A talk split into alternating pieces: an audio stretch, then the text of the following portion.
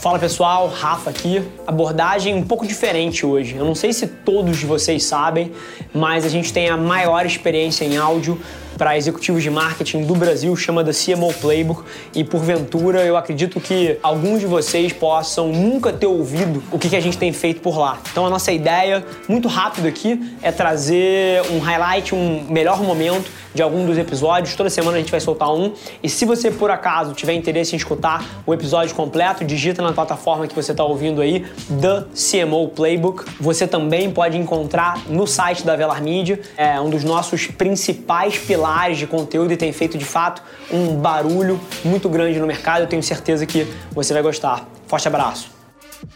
Fala pessoal, sejam bem-vindos a mais um CMO Playbook. Hoje com Guilherme Blumer, um grande amigo meu, inspiração, dos caras que está tocando a transformação digital no mercado imobiliário brasileiro.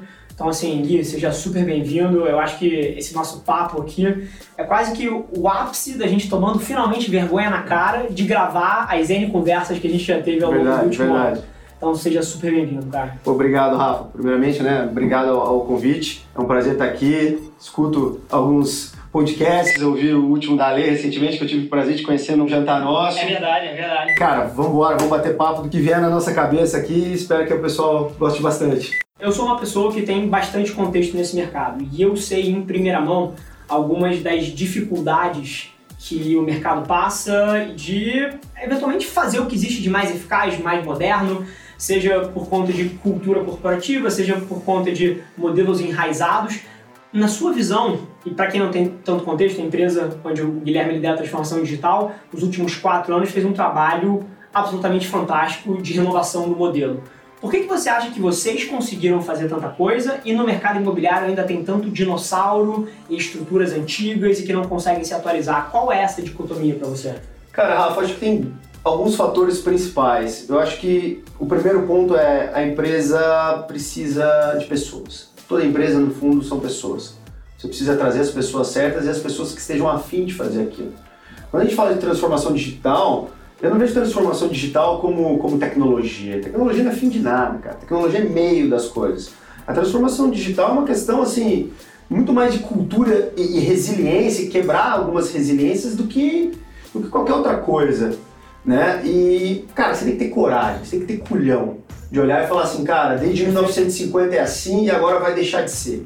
Cara, primeiro, o primeiro grande job, cara, meu dentro da Brasil Brokers foi montar um time de MQL, cara, um time de Market Qualified Lead, para quem não sabe o que é MQL, que é um time de marketing CLT, cara, que atende esse lead, conversa com esse cara, entende qual é a necessidade dele e passa uma visita agendada com o corretor de imóveis, o que ele sabe fazer de melhor, cara, que é negociar, mostrar imóvel, entendeu? A pessoa tem um vínculo maior com a empresa.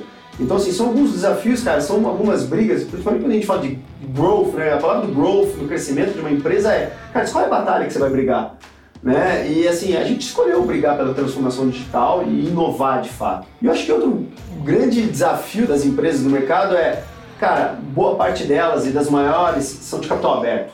Inclusive vocês. Inclusive a gente. E assim, cara, é aquele negócio de, de vender o almoço para comprar a janta, cara. É resultado, é resultado, é trimestral primeiro tri, segundo tri, que está acontecendo, as ações vão, descem, sobem, aquela roleta russa. E, cara, você tem que estar tá muito enraizado no que você quer, você tem que ser muito forte para chegar pro board do seu conselho e falar, cara, o caminho é esse. Pode ser que a, a, a montanha russa tenha uma descida para depois ter uma subida. E, cara, se tiver todo mundo on board e falar, cara, esse é o caminho, as coisas andam. Perfeito. E, inclusive, é muito curioso ouvir você falar isso, porque tenho certeza que você tem a mesma perspectiva de mercado que eu tenho 90% das empresas não dão esse passo, não tem o culhão, não tem a coragem, justamente porque o compro dos executivos, na maioria das vezes, está atrelado a metas trimestrais Total. de curto prazo que impedem essas empresas de criar, muitas vezes, modelos disruptivos que vão sim fazer você perder 2% nesse menor e dúvida. 1% no próximo quarter. Mas depois vem o up. E na minha visão, o que eu observo é todos os dias os executivos deixando esse modelo de lado, porque não podem sacrificar esses 3% nesse quarter, mas perdendo 2% ao ano numa morte lenta que daqui a 10 anos torna a companhia do cara totalmente irrelevante. Totalmente. E aí é muito curioso ouvir você falar isso, porque minha visão é um discurso muito fácil de falar. Assim, ah, vamos focar no longo prazo, vamos tomar as atitudes que valorizam a companhia para frente. Mas no fim do dia, se os incentivos estão desalinhados, cara, as pessoas vão tomar decisões erradas. Então, acho que esse discurso de longo prazo, ele é certo, todo mundo sabe, intelectualmente, mas no dia a dia as pessoas não tomam a decisão. E você tocou num ponto muito interessante que são as pessoas que tocam isso. Exato. Eu acho que assim, Rafa, as empresas hoje, elas não são mais empresas, né, cara? Elas são tribos, cara. A galera é uma tribo. Eu quero que, pô, a galera tenha orgulho de falar que alugou um negócio na desenrola. E, cara, quando a gente olhou, falou, porra, a gente vai ter um time de MQL, esse cara vai estar na vida, na jornada desse cara. Tipo, eu preciso entender pessoas, cara. Dados são petróleo, cara. Os, os árabes já não vão ser as pessoas mais ricas do mundo, porque petróleo que está debaixo do chão já era, galera. É informação, sabe? E assim, eu preciso desse desenrolador, cara, para me dizer quem é essa pessoa, o que ela gosta, o que ela quer, né? E quando a gente criou esse modelo, ele falou, cara, você vai até o momento da visita para ajudar o cara, você tem total liberdade de surpreender essa pessoa, dar um brinde pro cara. E não é um brinde que alugou com a gente, não, cara Sabe? É o cara que, pô, olhou conta imobiliária, mas queria morar perto de um parque porque corre. Cara, vamos dar uma surpresinha pro cara, talvez um tênis pro cara correr. Sabe, no dia da mudança, a gente pensou muito nisso, cara. No dia da mudança, cara, pô, aquela confusão na casa do maluco, o cara não tem geladeira, o fogão não tá pegando. Cara, vamos pegar uma pizza todo dia com o cara no dia da mudança. Foda. Experiência de vida mesmo. Você sabe o que me chama mais atenção nessa tua narrativa? É que no mundo em 2020, onde, cara, só se fala de AI, de blockchain, de realidade virtual e de tecnologia e de dados, que, por acaso, é super importante Total. e eu sei que está no centro dos teus negócios, está no centro do meu negócio, mas no fim do dia é sobre as pessoas. É sobre e, guardar a lembrança, cara, cara. Na hora que você cria, você imagina o poder de uma ação dessa. Exemplo, esse cara não alugou contigo, eu tenho certeza que você sabe disso, mas talvez não seja tão claro. Ah, entregar uma pizza, ah, dar um tênis, mas assim, cara, esse cara não alugou contigo eventualmente. E você, a sua marca, se preocupou tanto com esse cara que você deu um tênis. Você tem noção do boca a boca que vai acontecer por trás e dos 247 apartamentos que nos próximos 10 anos vão ser Total. vendidos nas costas dessa história? Que estão totalmente fora de uma jornada de CPL, de aquisição de lead. Agora, é super interessante e essa é uma das minhas maiores teses, né? Eu acho que a internet, pela escala que ela trouxe, pela desintermediação que ela causou e por todo o acesso e alcance que ela deu para os negócios, para as pessoas, tem tanta gente confusa aí. Tem tanta gente que acredita que o resultado vai vir do alcance, quando na verdade, para mim, cada dia fica mais claro que ele vem da profundidade. Total. Assim, é lunático para mim pensar que durante tanto tempo perpetuou-se um modelo onde você, e assim, eu entendo, tá? Onde não existiam conversas. As marcas eram unilaterais com seus consumidores.